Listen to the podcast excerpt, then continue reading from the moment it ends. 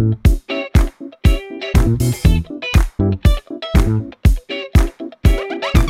Esto es Promo Podcast de Emilcar FM en su capítulo 149 del 14 de enero de 2020. Yo soy Emilcar y este es un podcast sobre micrófonos, técnicas de grabación, publicación, edición, medición de audiencias, entrevistas a podcasters, en definitiva, un podcast donde vamos a hablar de podcasting, porque no hay nada que le guste más a un podcaster que hablar de podcasting. Promo Podcast os llega gracias a Podrover, un servicio para gestionar todas las reseñas que reciba tu podcast en Apple Podcasts y en Stitcher. Visitando podrover.com barra promopodcast, nuestros oyentes pueden tener un descuento de un 10% en esta imprescindible herramienta de marketing digital para podcasters. También os recomiendo visitar emilcar.es, mi blog de podcasting, donde además ofrezco mis servicios de consultor para ayudarte a conseguir más con tu podcast. El mundo del podcasting es un hervidero de noticias y novedades. Todos los días, todos, se genera un montón de información y hoy quiero traeros aquí algunas de las noticias que más me han llamado la atención en las últimas semanas. Spreaker ha actualizado su App Studio para móviles, incluyendo por fin la programación de capítulos, una característica indispensable en estos días, donde la estrategia en cuanto a la fecha y hora de publicación juega un papel vital en la gestión del marketing digital de nuestros podcasts. La nueva funcionalidad aparece como publicar después y funciona tanto con audios importados como con capítulos grabados directamente en la propia aplicación. Morgan Stanley dice en un informe privado para inversores que Spotify ya ha sobrepasado a Apple Podcast como plataforma mayoritaria de escucha de podcast en Estados Unidos, con el 24% del mercado contra el 21% del otro. Esta tendencia ya se ha manifestado antes en otros países como España, donde además todos esos oyentes de Spotify son usuarios de Android, que antes no estaban escuchando podcast, lo cual se traduce en que gracias a Spotify hay más gente escuchando podcast. Y mientras Apple mirando a ver si llueve. Luminari baja precios. El servicio de podcast premium baja su cuota mensual de 8 dólares a 5 dólares, animados por el éxito de una promoción al 50% para nuevos usuarios que ha funcionado muy bien a finales de 2019.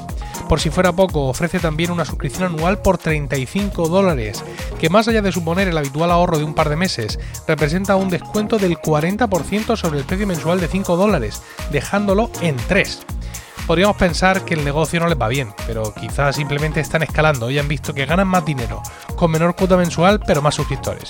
Luminari ha anunciado también nuevos podcasts exclusivos para 2020 con algunos de sus hosts habituales como Trevor Noah, Lina Duham, Roxanne Gay y Tracy McMillan y Russell Brand, así como con nuevas celebridades de Estados Unidos como Soledad O'Brien, Alex Gibney, Frankie Leonard y Evan Narcisse. Juan Carlos Vélez es un periodista español, un profesional de la radio que suma a sus excelentes dotes de comunicación un amor desmedido por toda la parte técnica de su profesión. Micrófonos, mesas de mezclas, interfaces de audio, software. Si no estás suscrito a su canal de YouTube te estás perdiendo material muy interesante como su reciente comparativa entre dos grandes micrófonos de Rode, el PodMic, este que estás escuchando, y el Procaster. Te dejo el enlace de este vídeo en las notas del programa. Algunas de estas noticias están sacadas de diversos medios de tecnología y también de tres listas de correo imprescindibles para los interesados en el podcast, como son Notipod Hoy, Podcast Business Journal y Pod News. En las notas del programa podéis encontrar enlaces para suscribiros.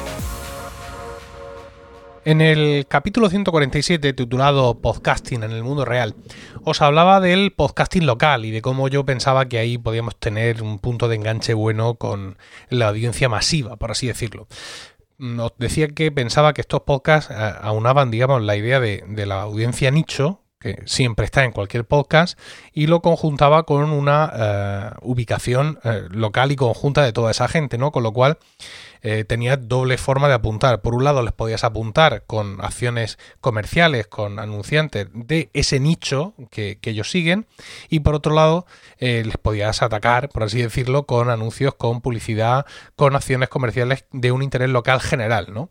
Me parecía que eh, la, la audiencia de un podcast local es o era muy fácil de apuntar con acciones físicas, ¿no? Y os comentaba cómo estaba planificando el reparto de pasquines en un partido del Real Murcia para promocionar Órbita Grana, que es el podcast de Milcar FM que eh, semanalmente nos cuenta la actualidad de este club centenario. Y bueno, pues esto fue lo que, lo que hicimos y como me comprometí en su momento, vengo a contaros cómo fue, cómo fue esta experiencia. Lo primero, evidentemente, fue diseñar el, pasquín, un diseño inapelable, eh, por así decirlo, que podéis encontrar en, en la cuenta de Instagram de, de, Promo Podcast, porque sí, amigos, Promo Podcast tiene cuenta en Instagram, no es que publiquemos muchísimo, pero bueno, eh, ahí estamos en cualquier caso y ahí podéis ver una foto de, de, ese, de ese panfleto precisamente sobre uno de los asientos de, del estadio. Un panfleto diseñado por Pedro Luis Alba, el diseñador de, de Milcar FM, y que llamaba a la escucha de Órbita Grana en Apple Podcast o en Spotify o a buscarlo en cualquier aplicación de podcast. Se me dijo después de aquel capítulo que por qué no incluir un, código QR, un código QR que lleve a la web del podcast donde hay botones de suscripción. Vi todo eso mm, demasiado, ¿no? De, de, demasiado roce, por así decirlo, demasiada fricción. Preferí poner los dos batches bien grandes de las dos principales aplicaciones de podcast y mmm, la frase de o búscalo donde tú quieras, ¿no? Y pensé que era lo más efectivo y realmente incluso hoy lo, lo, lo sigo, lo sigo pensando. Eh, estos pasquines los hicimos en formato A6, que es un formato que es muy cómodo para doblar y llevártelo, ¿no? El, el A5 puede parecer más espectacular, pero es más tirable, es más que hago yo con esto, ¿no? Hicimos 5000 porque, bueno, los que sabéis un poco de mandar cosas a imprenta, sabéis que te cuesta lo mismo 5000 que 4000 que 3500, así que hicimos 5000, lo cual me costó 150 euros más impuestos. Todo esto, eh, por supuesto, impreso en papel de este brillo, en papel chulo, por así decirlo. Eh, por un lado, bueno, pues ya teníamos el diseño, ya teníamos los pasquines impresos y llega el momento de planificar el reparto. Y para esto, pues quise contar evidentemente con profesionales, ¿no? Contratar a una agencia, a alguna empresa especializada en este tipo de, eh, de acciones. Para empezar, nos encontramos con problemas porque para hacer cualquier acción comercial que incluya reparto de pasquines, tienes que solicitar el conveniente permiso municipal y en este caso, como se iba a hacer en los aledaños del estadio, había que solicitar permiso al club. Esto fue un problema porque, pues sí, la empresa encargada de la acción se puso en contacto con el club, le dieron una persona de contacto, esta persona de contacto nunca estaba disponible, la fecha del partido se acercaba y bueno, pues prácticamente fue el día antes del partido cuando ya tuvimos el, el ok, ¿no?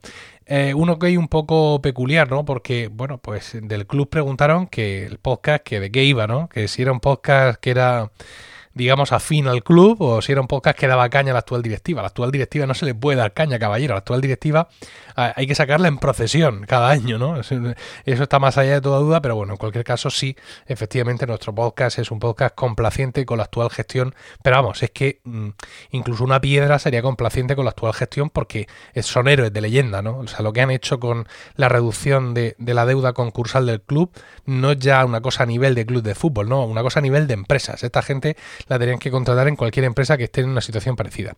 Pero bueno, no he venido aquí a cantar las excelencias de la directiva del Real Murcia, aunque si hace falta lo haré, con lo cual pues le dijimos que sí, que no hay ningún problema. Eh, luego nosotros teníamos previsto unas zonas de reparto, ¿no? Y el club nos dijo, mira, no, te vas a poner donde yo te diga. Y esto es bastante comprensible. ¿Por qué? Porque el día eh, elegido para el reparto, el día elegido para la acción no era un día al azar, sino que era el día del derby regional, ¿no? del partido por antonomasia más importante, que es el duelo contra el Cartagena o contra el equipo de Cartagena, eh, como, diría, eh, como diría mi compañero Antonio de órbita grana. ¿no? Entonces, bueno, viene el Cartagena, es un partido de cierto riesgo, con la policía y tal, pues evidentemente el club nos dijo, pues mira, se van a poner aquí, aquí, aquí y aquí. Y San se acabó. No, pero es que yo pensaba, no, Tú no pensabas nada porque por aquí entran los del Cartagena, aquí salen, con lo cual, pues tú vas a hacer lo que yo te diga. Vale, pues correcto, así, así lo haremos. Eh, entonces, pues una vez mm, con este tema adelante, está el coste de la, de, la, de la, acción y las personas que la desarrollaron. Yo no pedí ningún sexo específico, no quise que fueran cuatro chicas ni cuatro chicos. Yo pedí cuatro personas. No es por hacerme aquí el igualitario, pero realmente era una cosa que me daba absolutamente eh, igual. Lo que sí quería era que fueran, digamos, gente profesional que yo hubiera repartido pasquines antes. Sí me dijo el, contacto en la, en la empresa de, esta de publicidad que la contraté, que eran chicas, que eran chicas que ya, que había una que incluso que era la jefa de grupo, por así decirlo, que ya habían hecho muchas acciones comerciales de este y que nada, que todo súper bien. Me costó esto 260 euros, según la factura 65 euros por cada una de las azafatas. No pedí tampoco que llevaran ningún tipo de ropa especial, pedí que vistieran con normalidad y además me pude encontrar con una a mi propia llegada del estadio. Le dije, hola, tal, me da el pasquín y digo, soy el cliente. Dice, ¿qué tal? Dice, muy bien, hay muchísima gente. Claro, estaban muy contentas porque pues muchas veces entiendo que cuando te dan flyers, cuando te dan pasquines para repartir, el problema es que nadie los quiere o que no pasa nadie por tu calle, ¿no? Pero allí, sin embargo, todo el público era público objetivo y había un montón de gente, ¿no? Con lo cual, pues pues fantástico. Eh, ya os digo, 260 euros más impuestos, lo cual totaliza la acción en 410 euros más, eh, más IVA, lo que me costó imprimir los flyers, los pasquines, los panfletos y repartirlos por allí. A la salida del estadio, pues como es evidente, ves algunos por el suelo, pero también tengo que decir que no vi muchos por el suelo, con lo cual, bueno, pues bien, el, digamos la intención inicial que es que la gente no lo tire, por eso lo hago pequeñito, pareciera que se había cubierto al menos en los 50 metros o 100 metros que yo recorro desde que salgo por mi puerta hasta que me dirijo a la zona donde tengo, donde tengo el coche. Que no es representativo, pero bueno, es lo que yo vi y os lo cuento igual. El resultado. Pues vamos al resultado porque hay que añadir, hay que analizarlo desde muchísimas magnitudes. Orbita Grana es un podcast que tiene una audiencia muy pequeña. Estamos hablando de unas 60 escuchas por capítulo que como efectivamente le corresponde, por así decirlo. Es decir, un podcast con muchísimo interés local y bueno, pues que quizá mm, las personas interesadas en, esta temática, en el Real Murcia, pues por ahí lo mismo no son muy oyentes de podcast o no hemos sabido llegar a ellos, que de lo que se trata esta acción.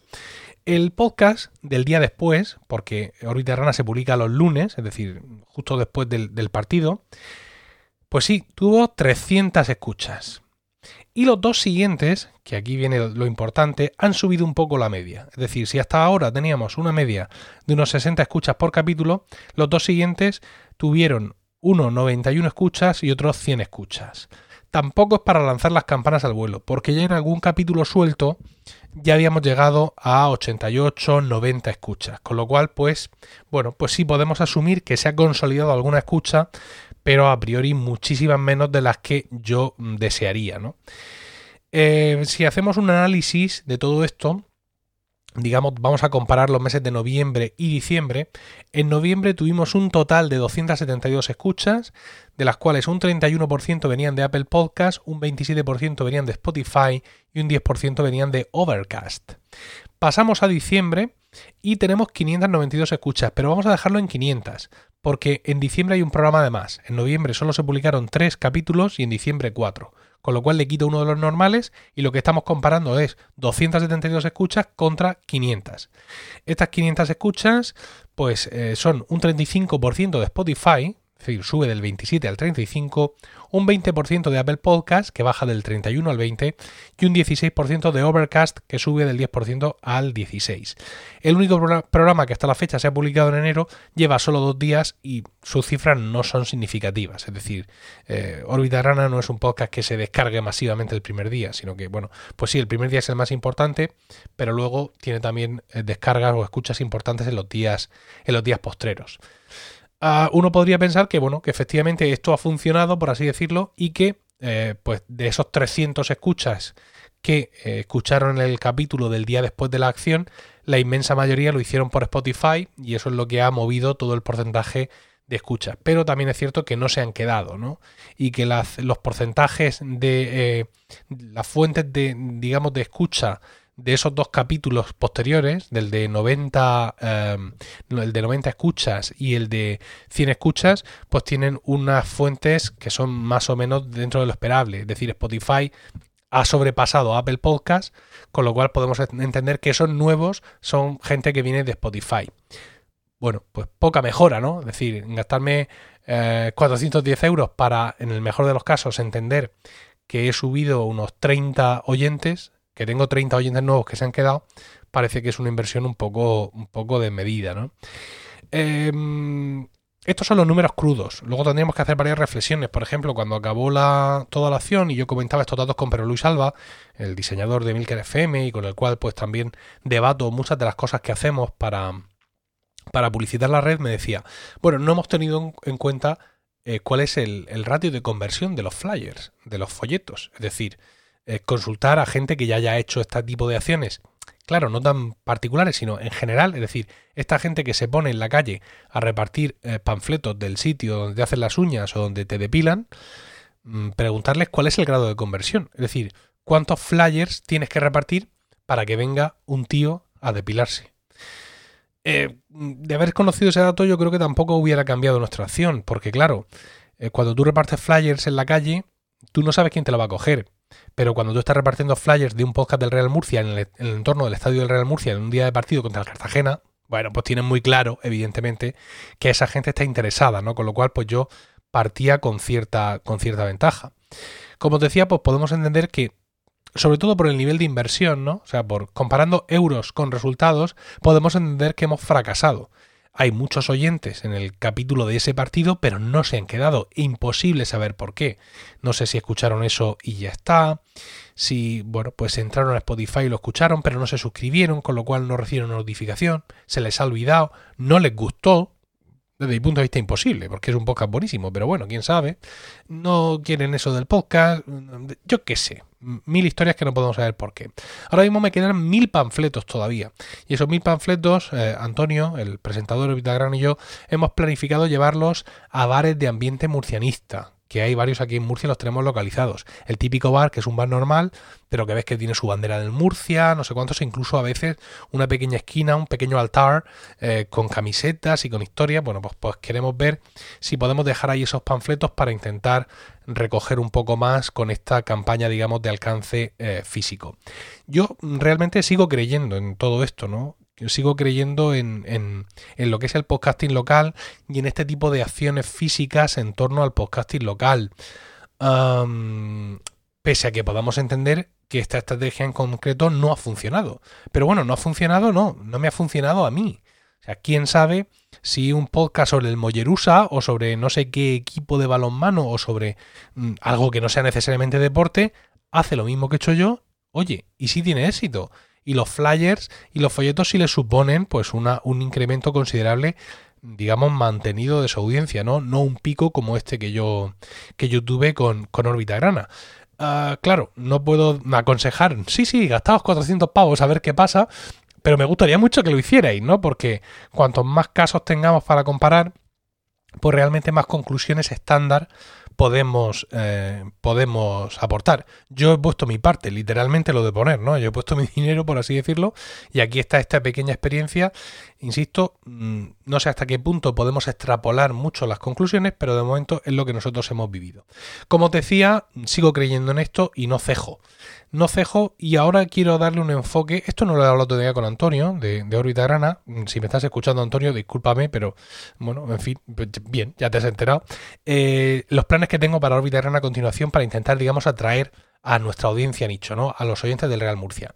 Y es una estrategia, digamos, lo más clásico del mundo a nivel podcast, ¿no? Que sería las entrevistas.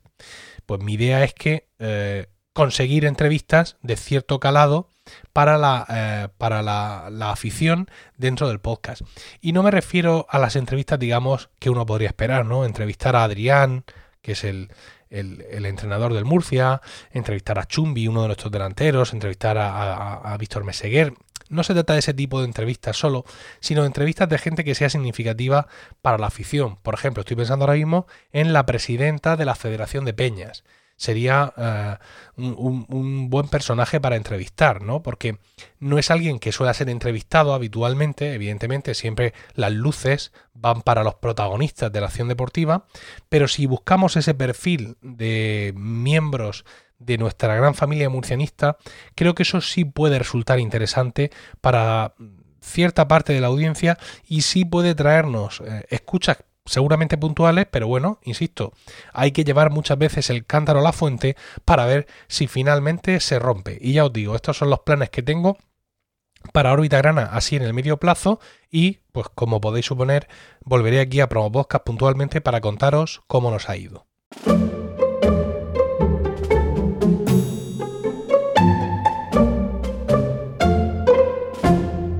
Vamos ahora con los capítulos de podcast, de Metapodcast que os quiero recomendar.